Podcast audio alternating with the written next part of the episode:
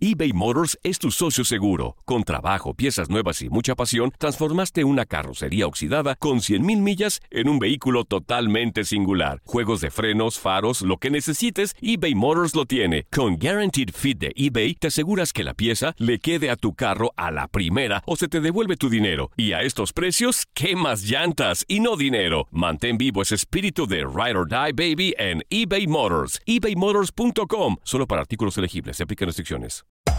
Hacer tequila, Don Julio, es como escribir una carta de amor a México. Beber tequila, Don Julio, es como declarar ese amor al mundo entero. Don Julio es el tequila de lujo original, hecho con la misma pasión que recorre las raíces de nuestro país. Porque si no es por amor, ¿para qué? Consume responsablemente. Don Julio Tequila, 40% alcohol por volumen, 2020. Importado por Diageo Americas, New York, New York. Si no sabes que el Spicy McCrispy tiene Spicy Pepper Sauce en el pan de arriba y en el pan de abajo, ¿qué sabes tú de la vida? Para, pa, pa, pa. Cassandra Sánchez Navarro junto a Catherine Siachoque y Verónica Bravo en la nueva serie de comedia original de VIX, Consuelo, disponible en la app de VIX ya. Bienvenido al mágico mundo del deporte. Escucha, participa y sé parte del deporte mundial. Búscanos en Euforia o tu plataforma favorita y síguenos para que estés siempre bien informado con lo mejor de tu DN Radio.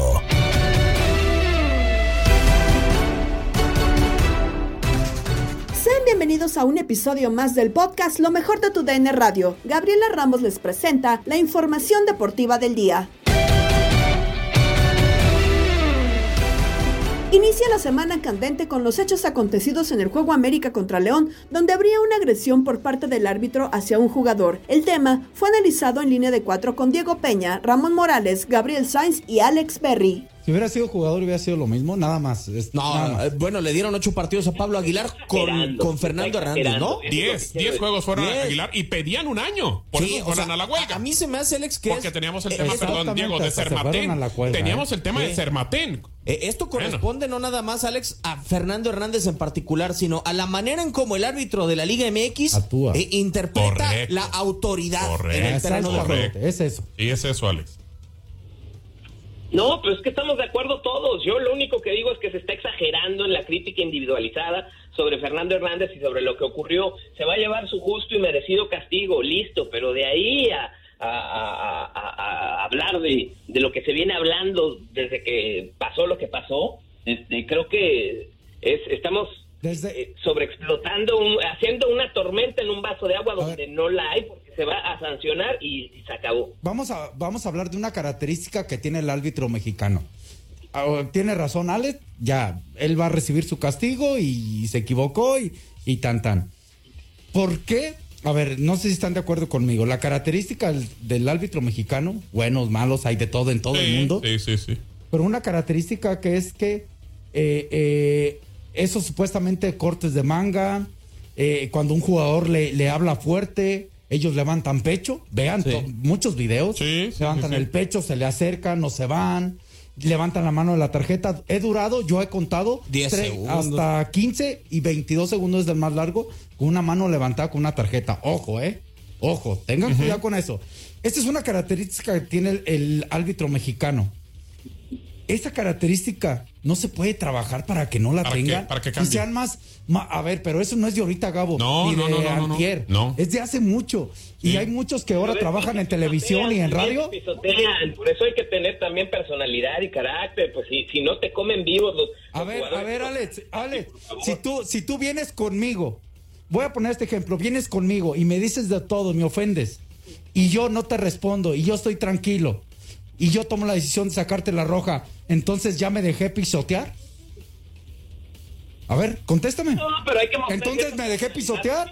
Ahí no es dejarme pisotear. Tú me estás hablando de algo. Si me ofendiste, ojo, si me ofendiste, yo tengo el poder para sacarte una tarjeta. Eso no es dejarme pisotear. Eso no es dejar, yo tengo la, usted me ofendió, Pero yo entonces- tengo mi entonces poder. Estás diciendo que son prepotentes, que el arbitraje Así es, correcto. Así son. Así es, así son. Pero son prepotentes. Son prepotentes. son- Sí. Ellos tienen un temor, una falta de seguridad y Ajá, autoestima. y la demuestran de que así. creen que el jugador les va a quitar Correcto, autoridad y todo eso. No, no es así. No es así.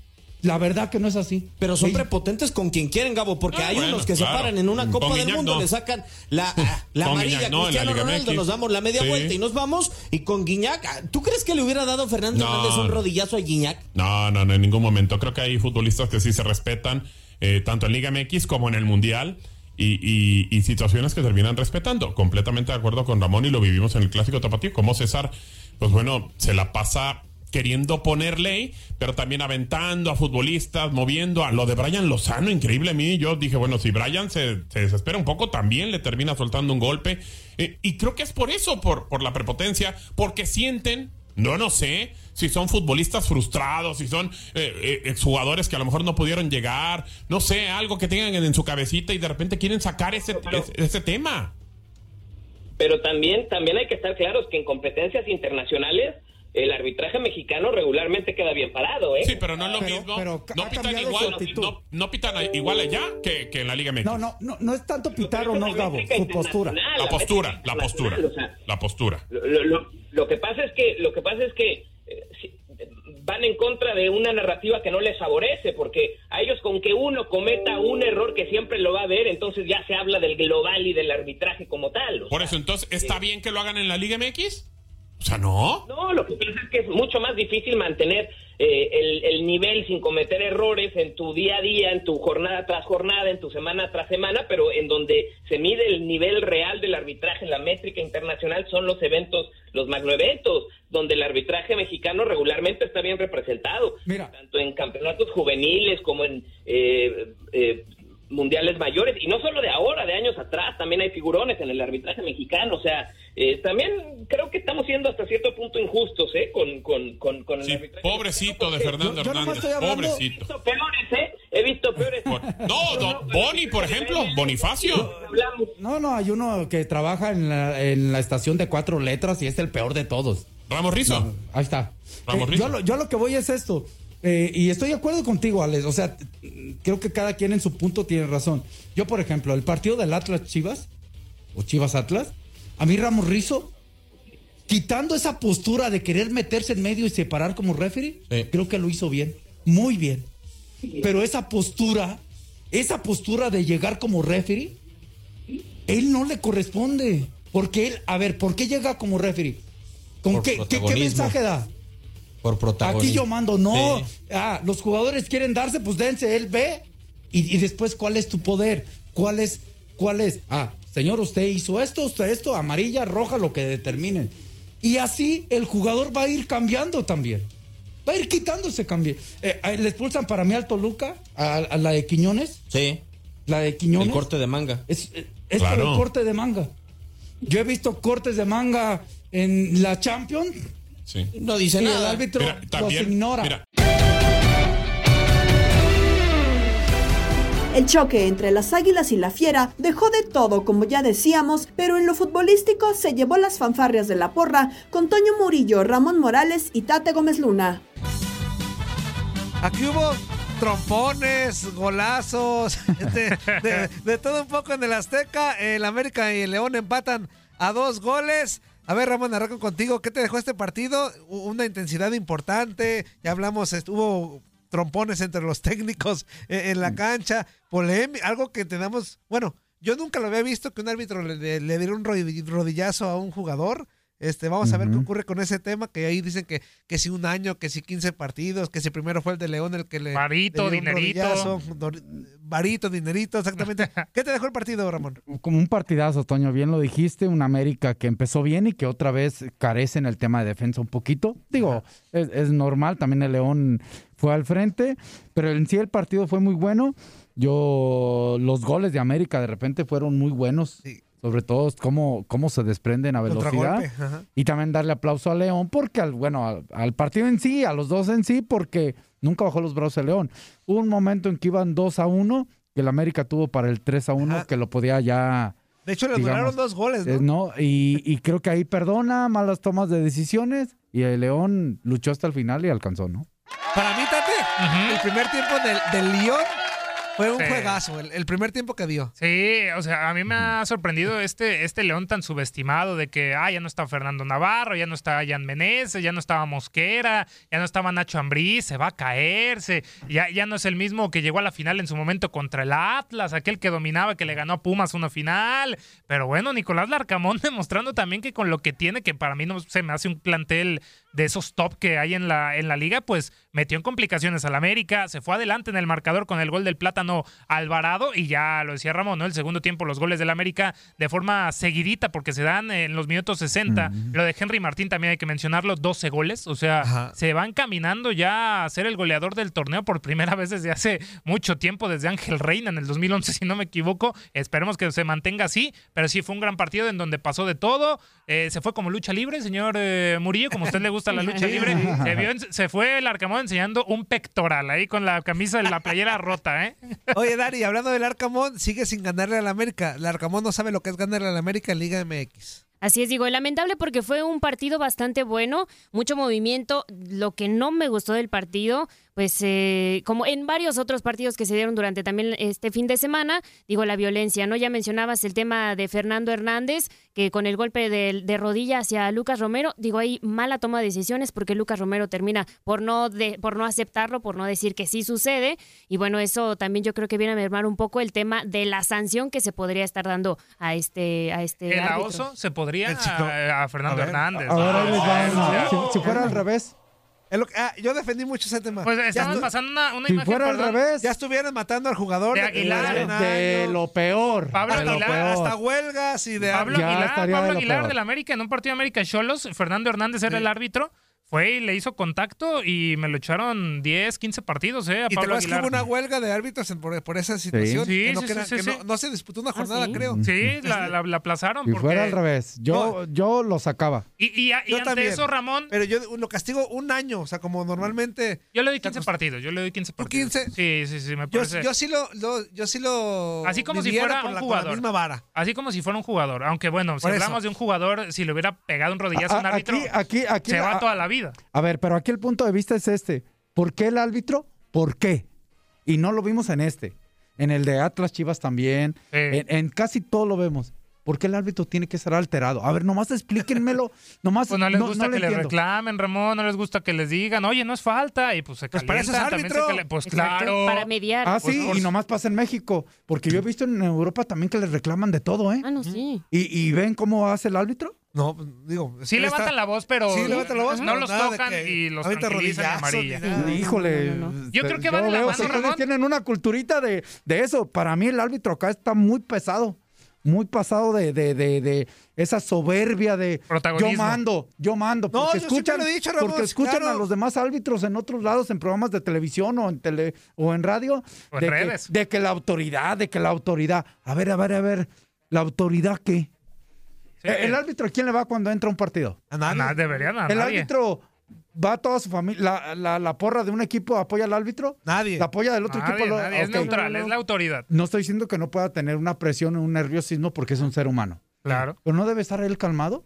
No, y el transcurso El del árbitro partido. entiende que el jugador está Es el frustrado, calmado. está frustrado, está va perdiendo, se le acaba el tiempo, está desesperado. El árbitro entiende de que el jugador va ganando, quiere hacer tiempo, bla bla bla bla, aprovecha las condiciones. Son situaciones que se juntan. ¿Por qué el árbitro tiene que estar alterado?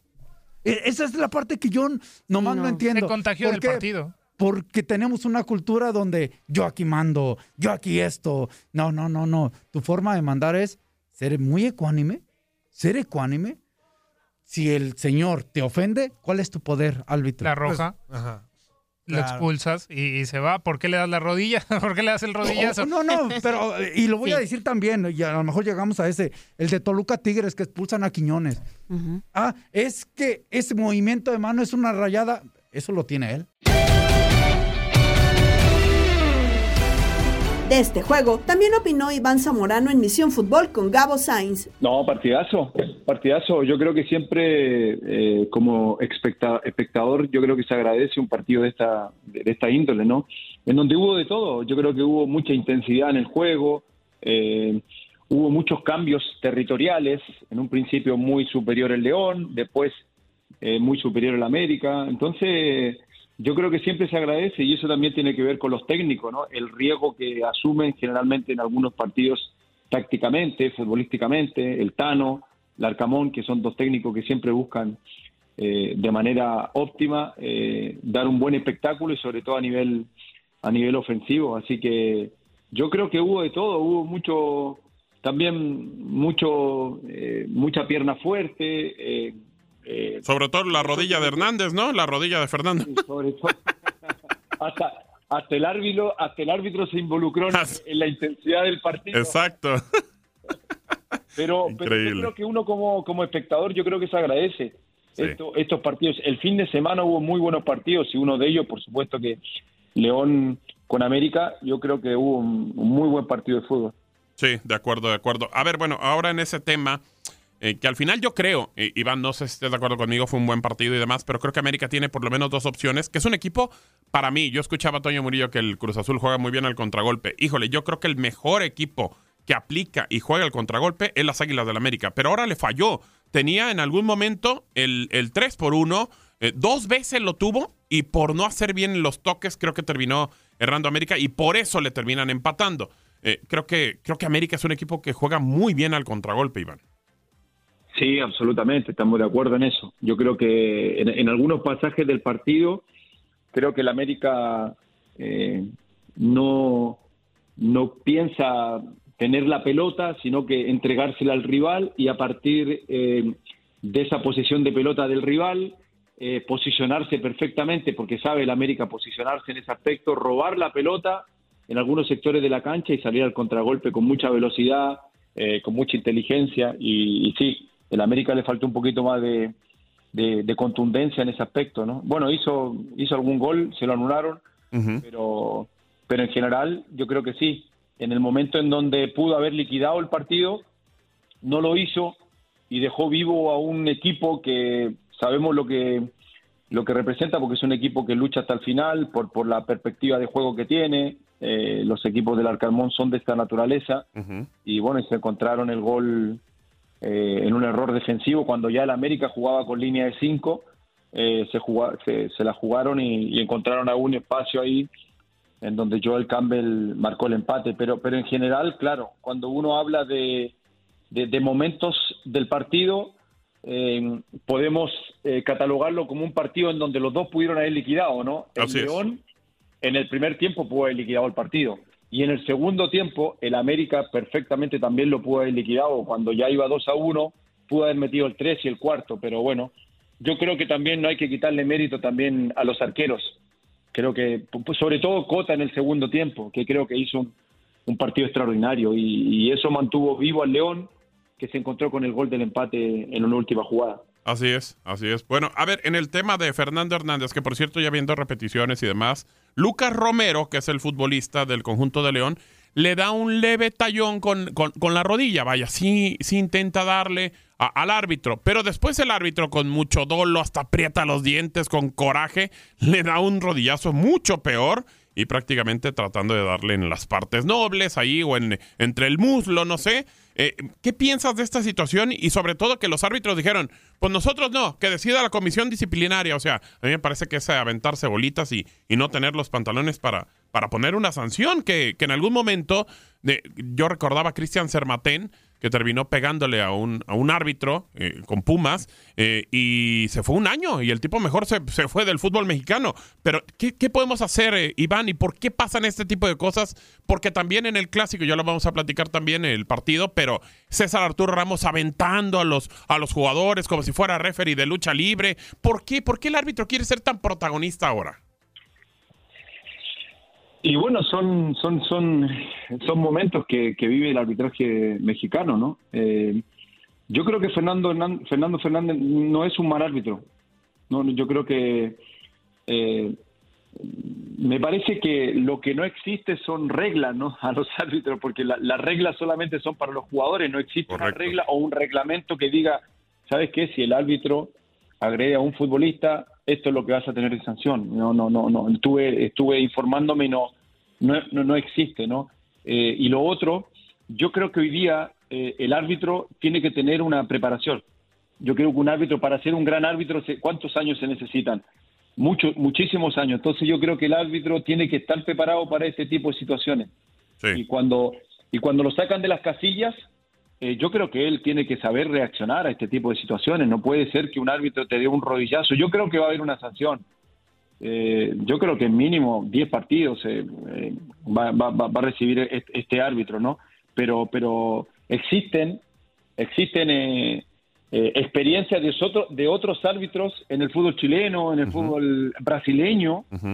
De hecho, hay un por, por ahí en- en un árbitro europeo también que no, no es que haya sido tan, eh, tan explícito como, como ocurrió con, con, este árbitro, pero, pero, pero en general hay- han habido situaciones específicas y, y- y las sanciones han sido bastante, bastante drásticas, ¿no? Pero, pero la, la Liga Mexicana no, no contempla, no contempla castigos expresamente duros con respecto a lo que ocurrió, sino que se, se traspasa toda la responsabilidad a la, al comité eh, de, de disciplina para, para que decidan ellos, ¿no? Pero yo creo que va a haber una sanción fuerte, mínimo tiene que ser 10 partidos. Yo creo que no puede ocurrir que un árbitro reaccione de esta manera. El árbitro tiene que estar preparado para la tensión, para la presión, inclusive para situaciones específicas, lo que ocurrió con el jugador, que el jugador va encima primero del árbitro. Yo, yo concuerdo que con, contigo, Gaby, primero hay como uno o dos rodillazos del jugador hacia el árbitro y después, claro, el árbitro reacciona de esa manera, pero no debería ser, no debería pasar. Sí, de acuerdo. que, eh, bueno, eh, vamos a ver cómo, cómo, cómo, cómo va todo esto, pero bueno, sí, estamos viendo a ver que, cómo, cómo se, ojalá que no vuelva a ocurrir este tipo de situaciones, ¿no? Porque así como nosotros, eh, como jugador, tenemos las reglas estipuladas de qué es lo que, de qué es lo que tenemos que hacer y qué es lo que no se puede hacer en una cancha de fútbol, yo creo que una, una, una regla de los árbitros debería ser expresamente que no, no, no, no existiera este tipo de agresiones a los jugadores. Semana 6 de la MLS con el regreso de Alan Pulido, pero un Galaxy de capa caída. Además, Max Verstappen se quedó con el Gran Premio de Australia. Tenemos también ganadores del Miami Open. Los detalles con Jorge Rubio en Contacto Deportivo. Tenemos que continuar con la Major League Soccer porque se llevó a cabo la semana número 6 con una gran noticia. Y Alan Pulido regresó a las canchas eh, de la MLS. El goleador mexicano del Sporting Kansas City tenía más de un año sin disputar minutos oficiales por lesión y reapareció ante Philadelphia Union eh, este fin de semana. Con esto y más saludamos con mucho gusto a Raúl Guzmán. Raúl, una semana más de la MLS. ¿Cómo estás? Hola, ¿qué tal Jorge? ¿Cómo estás? Un placer saludarte a ti y a todos los amigos de Contacto Deportivo para platicar un poquito de lo que ha sucedido en la sexta jornada de la MLS. Me parece que la historia hoy y lo que empieza a cobrar importancia en este torneo son los pocos equipos que todavía no conocen el triunfo. Y el caso más dramático y el que me parece empieza a generar ya una crisis importante es el del Galaxy. Sí, la escuadra angelina, el equipo que más veces ha ganado la MLS Cup, no ha podido obtener ningún triunfo y cayó este fin de semana en el partido que se celebró el sábado en su propio estadio a manos de un Seattle que viene embalado, que tiene en Jordan Morris a un buen goleador y que está encontrando cada vez más eh, la mejor condición el seleccionado de los Estados Unidos.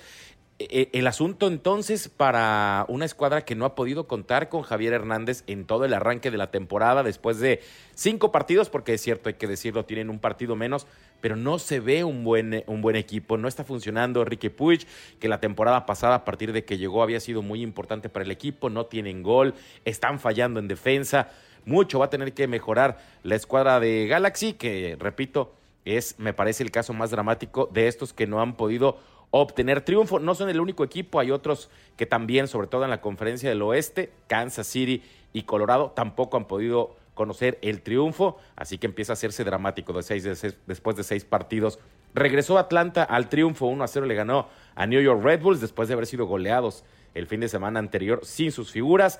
Eh, volvió a caer Miami, perdió a manos de Cincinnati, que es uno de los equipos que más sorprenden. Cincinnati y Minnesota, equipos que normalmente trabajan bien, aunque debajo del radar. Los dos están en, eh, en, un muy buen momento. Minnesota acabó con el invicto de San Luis. Habíamos hablado muchísimo de los cinco triunfos en el arranque para la nueva franquicia de la MLS. Bueno, llegó Minnesota y les puso un alto. El eh, conjunto que, que, hoy me parece es uno de los más sólidos junto con Cincinnati y que suele navegar debajo del radar de los favoritos. Algunos otros resultados, volvió a golear Columbus, 4 a 0 le ganó a Salt Lake City. Eso sucedió en la sexta jornada de la MLS, que va a tener, por cierto, actividad en algunos de sus equipos. El caso de Philadelphia Union, que enfrentará al Atlas en la Champions de la CONCACAF. Hasta aquí mi reporte, te mando un fuerte abrazo. Muchísimas gracias, Raúl. Fuerte abrazo de regreso y continuamos pendientes de toda la actividad de la Major League Soccer. Vámonos con información del automovilismo porque Max Verstappen de Red Bull ganó el premio de Australia celebrado en el Albert Park de Melbourne. Checo Pérez quedó en el quinto lugar y fue elegido piloto del día. También se llevó la bonificación por tener la vuelta más rápida. Aquí escuchamos el resumen del Gran Premio de Australia por Orlando Granillo y Max Andalón. Este fin de semana se corrió el Gran Premio de Australia y el triunfo fue para el piloto de Países Bajos, Max Verstappen, seguido de Lewis Hamilton y Fernando Alonso en una accidentada carrera.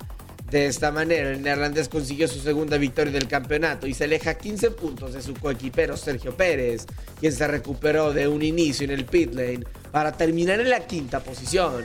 Al final de la carrera, el tapatío habló para los medios de comunicación. Sí, la verdad es que creo que esto es todo lo que podíamos hacer. Cuando empiezas en esas situaciones, en esas posiciones, tuve una buena salida en la primera resalida, la primera parada. Tuve una muy buena salida. Eh, pasé a tres, pero después fue un desastre. Tuve que esquivar coches. Cuando miras dónde empezamos y lo difícil que era adelantar aquí con el DRS que teníamos. Pero bueno, nos, no, nos las apañamos para limitar los daños de ayer. Sí, pero estaba bastante frustrado, la verdad, porque no podría acercarme lo suficiente. Me, me llevaba demasiado tiempo con el DRS. No, podí, no he podido avanzar más, pero sí. Vamos a mirar hacia adelante, a, a Baku una carrera que me gusta y volver fuerte. Sí, creo que fuimos capaces de cambiar muchas cosas en el coche, así que esperemos que eso nos ayuda mucho. La siguiente competencia será el Gran Premio de Azerbaiyán el 30 de abril. Con información de Orlando Granillo, Max Andalón, TUDN Radio.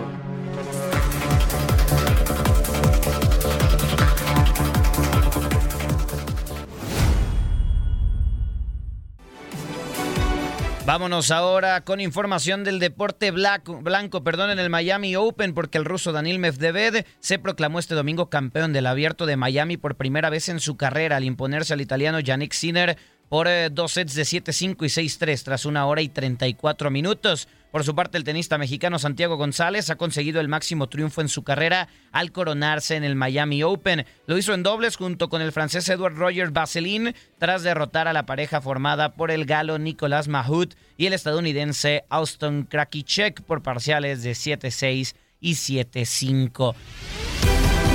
Estás escuchando el podcast de lo mejor de tu DN Radio, con toda la información del mundo de los deportes. No te vayas, ya regresamos. Tu DN Radio, también en podcast. Vivimos tu pasión.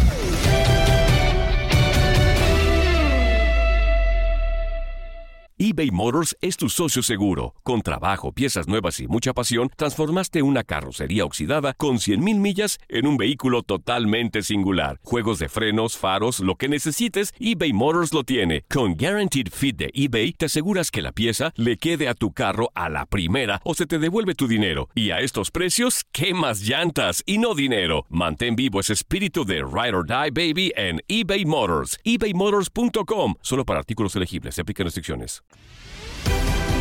A unos días de iniciada la temporada de las grandes ligas, Enrique Burak analiza en el vestidor con Tate Gómez Luna y Darín Catalavera el arranque, la participación de los mexicanos y una posible serie mundial entre Yankees y Phillies. La serie de Astros eh, contra los White Sox, ahí eh, me gustaría destacar el, el debut de José Urquidi, eh, que se fue sin decisión. ¿Cómo lo viste? ¿Cómo viste esta serie? ¿Qué destacar del fin de semana en las grandes ligas, Enrique, ya en este inicio de la temporada 2023?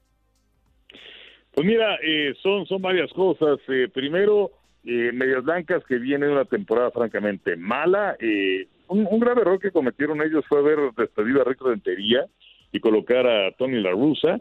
Eh, es muy pronto todavía en la temporada. El caso de Urquidi, pues creo que estuvo medianamente bien, se va sin decisión en el partido del pasado sábado.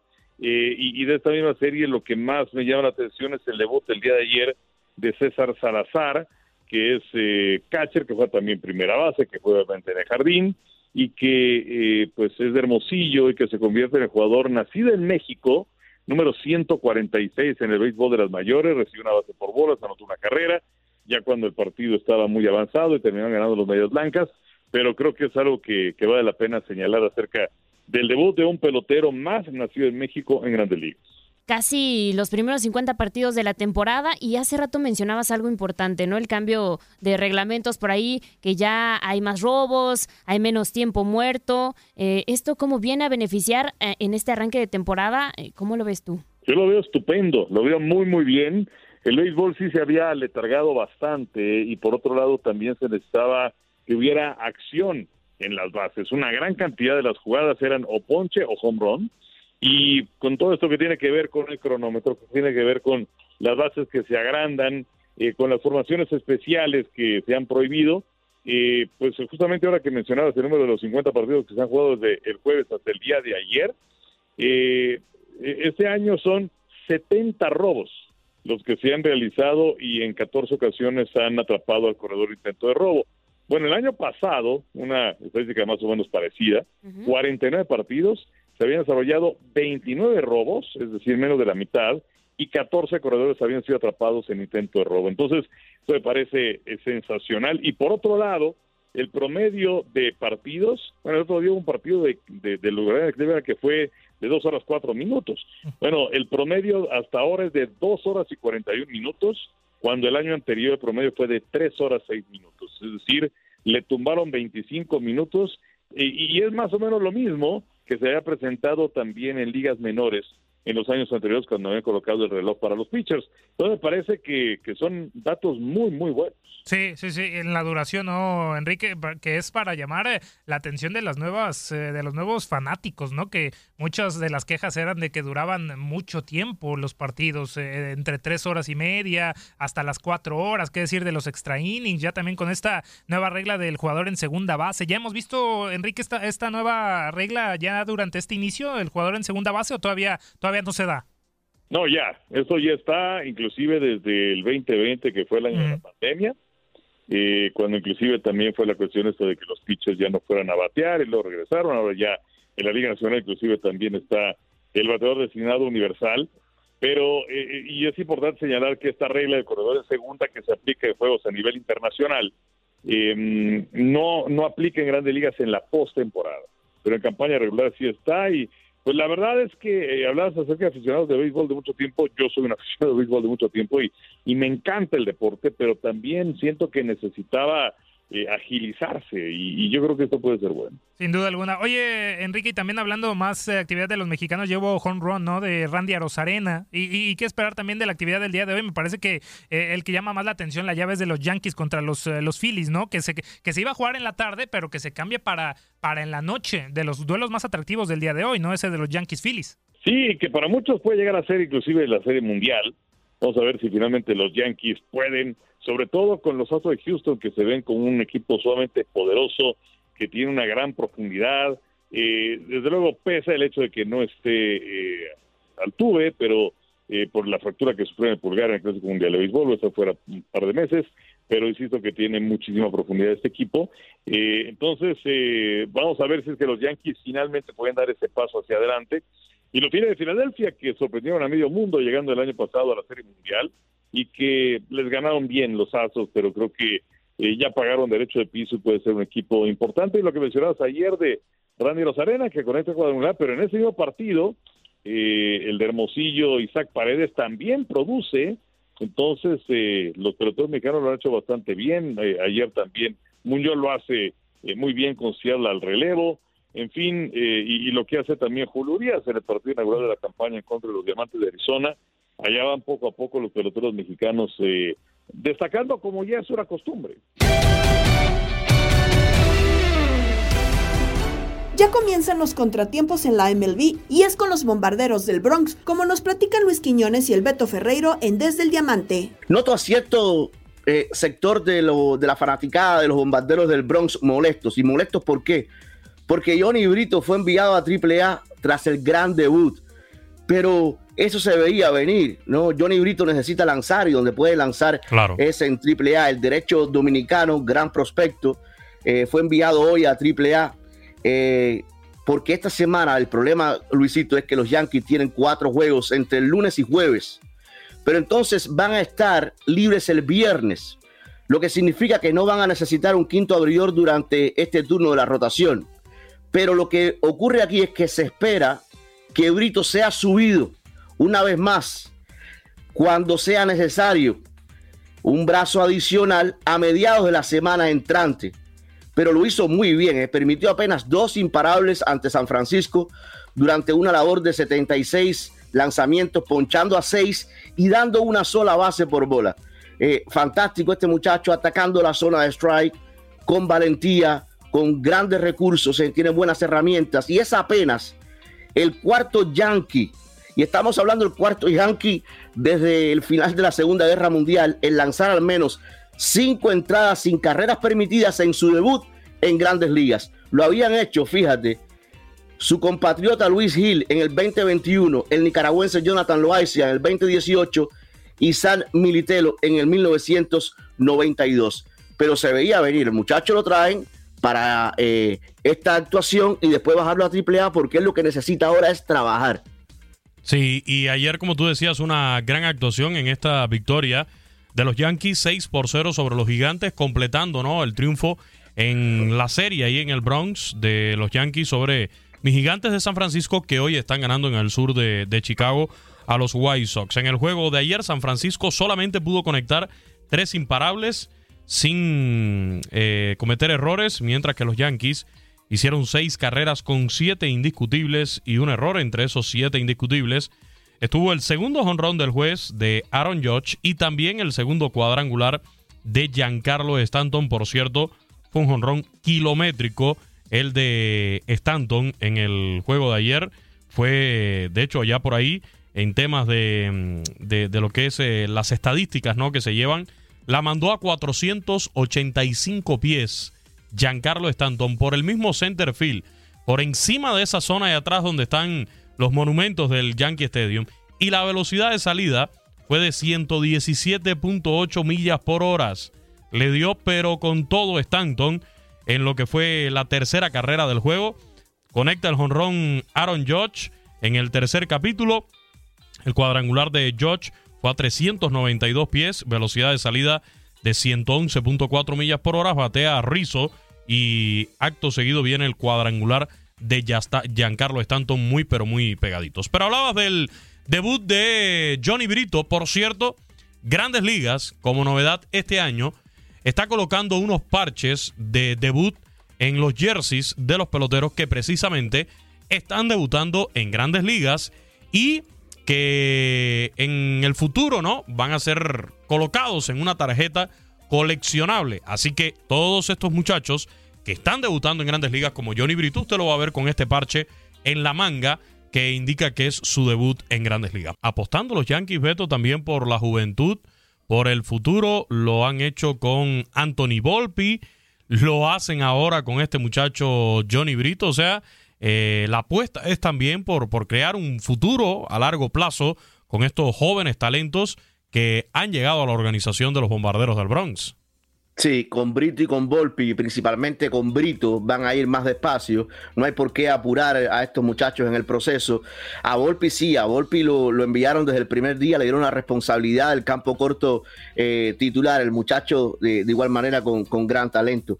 Pero si usted es seguidor hoy de los Yankees de Nueva York, tiene que estar eh, complacido con lo que pasó en esta primera serie, porque te llevas la serie 2 a 1. Es más, si usted hoy es seguidor, si usted vive en la Gran Manzana, sea de los Yankees, o de los Mets de Nueva York tiene que estar muy contento porque si bien Tampa a esta hora en la tabla de posiciones del este de la americana va comandando, lo que menos uno está mirando es la tabla de posiciones después de tres juegos, cuando es una campaña de 162. Eh, la cosa es ir ganando serie por serie y los Yankees arrancan con el pie derecho.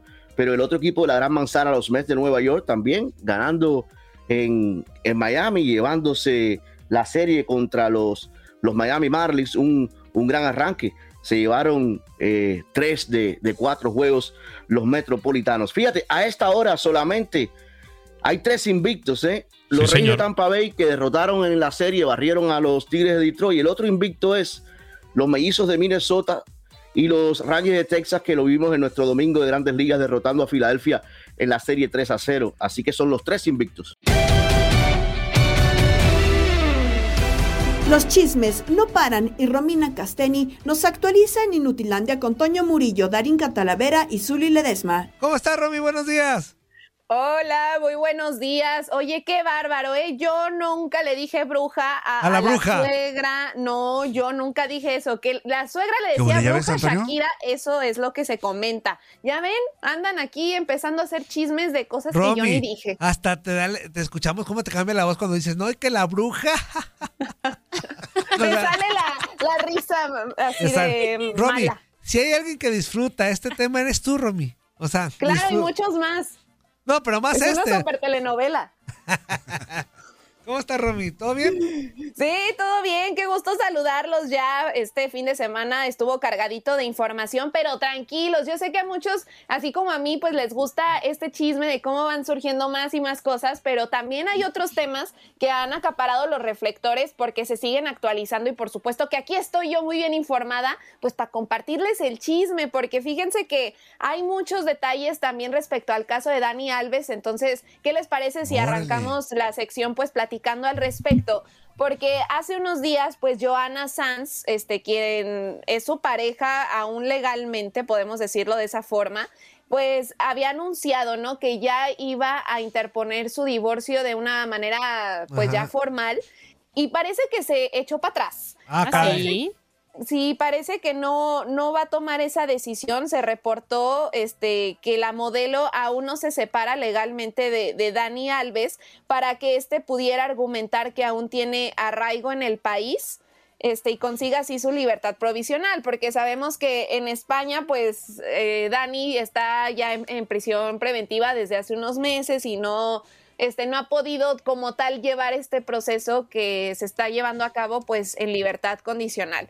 Entonces, llega esta información como que dicen que es parte de una estrategia de la defensa legal de Dani Alves, que Joana Sanz pues podría estar ya involucrada por el hecho que hace unos meses, pues cuando surge todo este revuelo y toda la polémica a raíz del caso, pues que ella dice que no dejaría solo a Dani en el peor momento de su vida, aunque en estos últimos en estas últimas semanas, pues ella ha expuesto, ¿no? Que lo mal que le ha estado pasando y demás. Entonces llega esa información y luego ya el día de ayer, Joana nos sorprende en redes sociales diciendo que como tal ha sido tanto este, la presión que ha tenido que ha decidido desaparecer por un tiempo de las redes sociales. Entonces, quién sabe si todo esto, o, o sea, esa información que llega respecto a que ya no eh, iniciaría el divorcio legalmente, pero no es algo que ella haya confirmado, ¿no? Entonces, por eso lo tenemos que manejar como que es una especulación.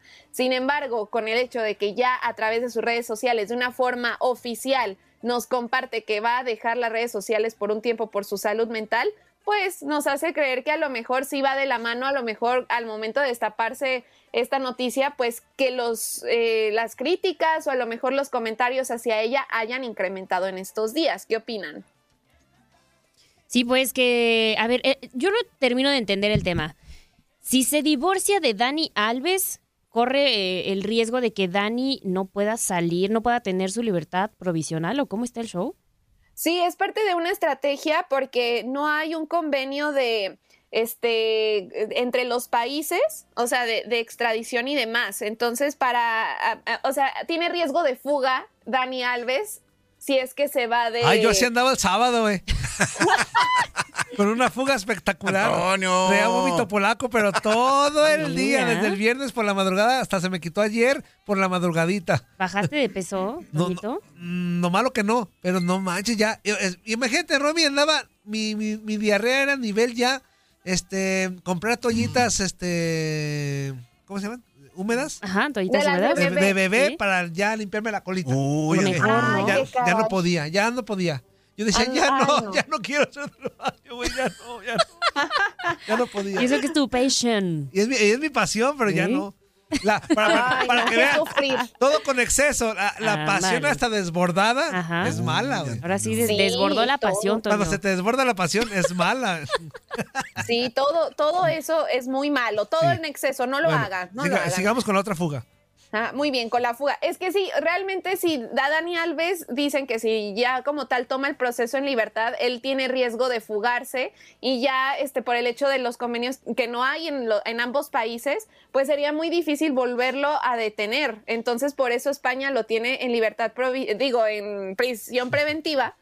Y aparte, el hecho de que si no se divorcia legalmente de Joana, sería todavía lo que lo mantendría como arraigado en España y por eso podría ser que sí lo dejen en libertad condicional. Festejados, datos y más en Locura con Octavio Rivero y Miguel Méndez. Hoy celebramos al niño del pastel. ¡Feliz cumpleaños te deseamos porque en locura estamos!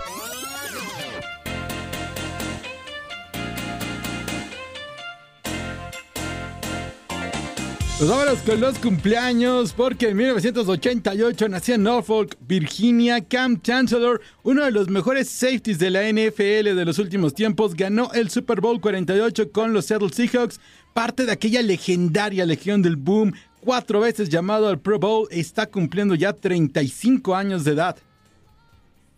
Feliz cumpleaños y déjame te comento que en 1988 nace en La Haya, Holanda, Tim Krul, portero del Norwich City y de la selección de Holanda, mundialista en 2014 y todos lo recordamos como un experto en atajar penales y no pregunten a Costa.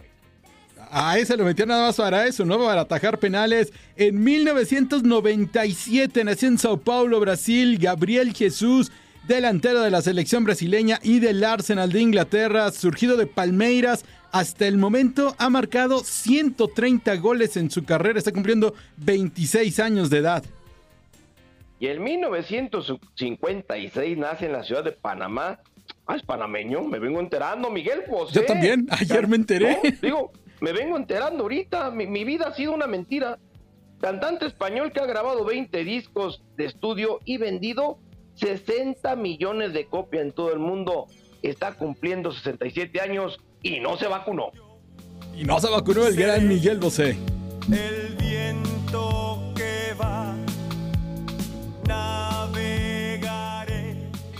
¿Cuál será lo mejor de Miguel Bosé? ¿Avante bandido o Don Diablo, Miguel? Ah, qué buena pregunta. No, yo era, yo era, yo soy Team Don Diablo, fíjate. Sí, eres Team Don, Don Diablo. Fíjate que a mí me gusta este. ¿Te acuerdas de que cantaba con Jimena Sariñana? La que Jimena Sariñana la hacía así, como, como, como, como Paulina Rubio.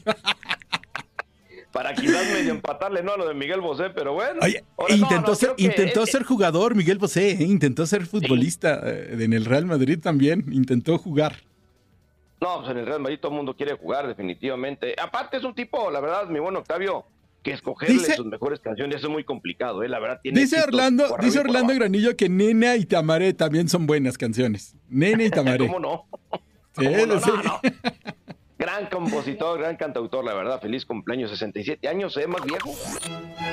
Tal día como hoy. Después de escuchar el francés de Nachito Ambriz, que es sorprendente, les cuento que en 1905 un grupo de adolescentes fundaba en Buenos Aires el Club Atlético Boca Juniors. 118 años después han ganado 35 ligas argentinas, 6 Copas Libertadores y 3 veces campeones mundiales de clubes. Así que un abrazo a todos los Xeneises por su aniversario. Y también un día como hoy, en 1995, UCLA venció a Arkansas por 89-73 en la final del torneo de la NCAA. Era el onceavo el título para los Bruins. En el 2017, North Carolina se coronaba campeón nacional luego de vencer a Gonzaga por 71 a 65 en la final del torneo nacional de la NCAA que ustedes podrán escuchar la edición de este año por tu DN Radio ya en un par de horas, Miguel. Así es, al ratito ya nos vamos a la final. Y un tal día como hoy, en 1960, en los estudios de la RCA en Nashville, Tennessee, Elvis Presley gra- grababa tres de sus grandes éxitos, Fever, Is Now or Never, Are You Lonesome. Entonces, Elvis Presley, un día como hoy, grababa unos grandes éxitos. Gabriela Ramos se despide y los invita a seguirnos en la app Euforia. Has quedado bien informado en el ámbito deportivo. Esto fue el podcast, lo mejor de tu DN Radio. Te invitamos a seguirnos, escríbenos y deja tus comentarios en nuestras redes sociales, arroba tu DN Radio, en Twitter y Facebook.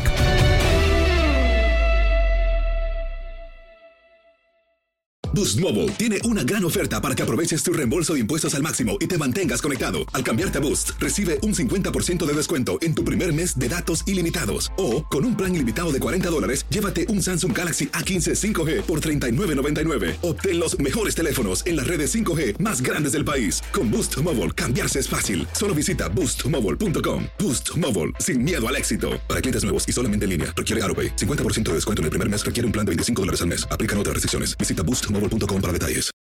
En tu DN Radio te llevamos lo mejor del rey de los deportes. Japón, campeón del Clásico Mundial de Béisbol. Japón es el campeón del Clásico Mundial de Béisbol. Está celebrando en el terreno del Lone Depot Park. Los Rangers de Texas, campeones de la Serie Mundial de la MLB. Por primera vez en la historia, los Rangers son campeones. Este año te llevaremos más, mucho más del béisbol. Quédate con nosotros en este 2024 para vivir más del rey de los deportes. ¿Te preocupas por tu familia? Entonces, ¿por qué darles solo huevos ordinarios cuando pueden disfrutar de lo mejor? Eggland's Best, los únicos huevos con ese delicioso sabor fresco de granja, además de la mejor nutrición, como 6 veces más vitamina D, 10 veces más vitamina E y 25% menos de grasa saturada que los huevos regulares, además de muchos otros nutrientes importantes. Así que, dales los mejores huevos. Eggland's Best, mejor sabor, mejor nutrición, mejores huevos. This is the story of the one. As a maintenance engineer, he hears things differently. To the untrained ear, everything on his shop floor might sound fine, but he can hear gears grinding or a belt slipping. So he steps in to fix the problem at hand before it gets out of hand. And he knows Granger's got the right product he needs to get the job done, which is music to his ears. Call, click Granger.com, or just stop by. Granger, for the ones who get it done.